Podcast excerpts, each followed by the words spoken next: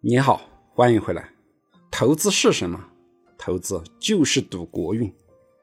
在第七十三个国庆节到来之际，我就来跟你聊一聊投资和国运。二零二零年，伯克希尔哈撒韦公司的股东大会，巴菲特面对着会场上上万个空空荡荡的座位，这个九十岁的老人花了将近一个小时的时间，表达了一个重要的观点。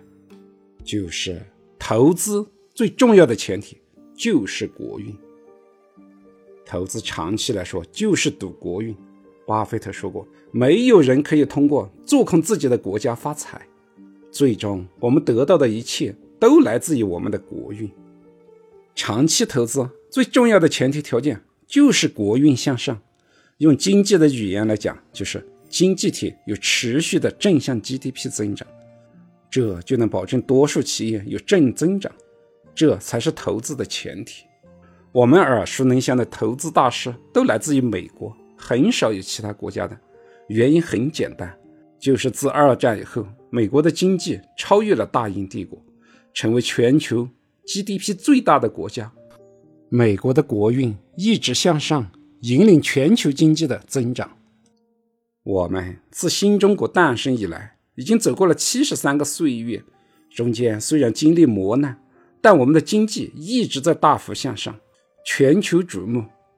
这就是我们的国运。每次遇到坎坷的时候，如果没有对祖国未来充满信心，那你的每一次投资必定是失败的。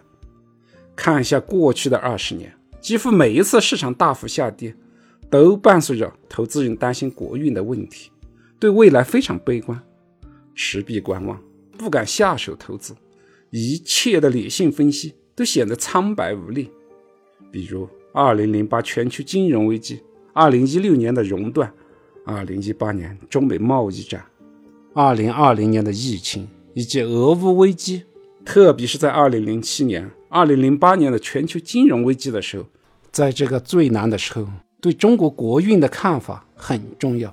所有的投资都取决于。对中国国运向上的信心，现在回过头来看，每一次都是市场的大底，都是绝佳的投资机会，都为敢于看好中国国运的投资者带来丰厚的回报。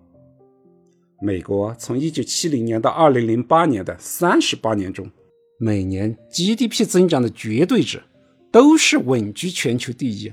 到2008年之后，单就 GDP 增长的绝对值而言，中国超越了美国，中美 GDP 的差距正在逐渐的缩小，这就是中国的国运。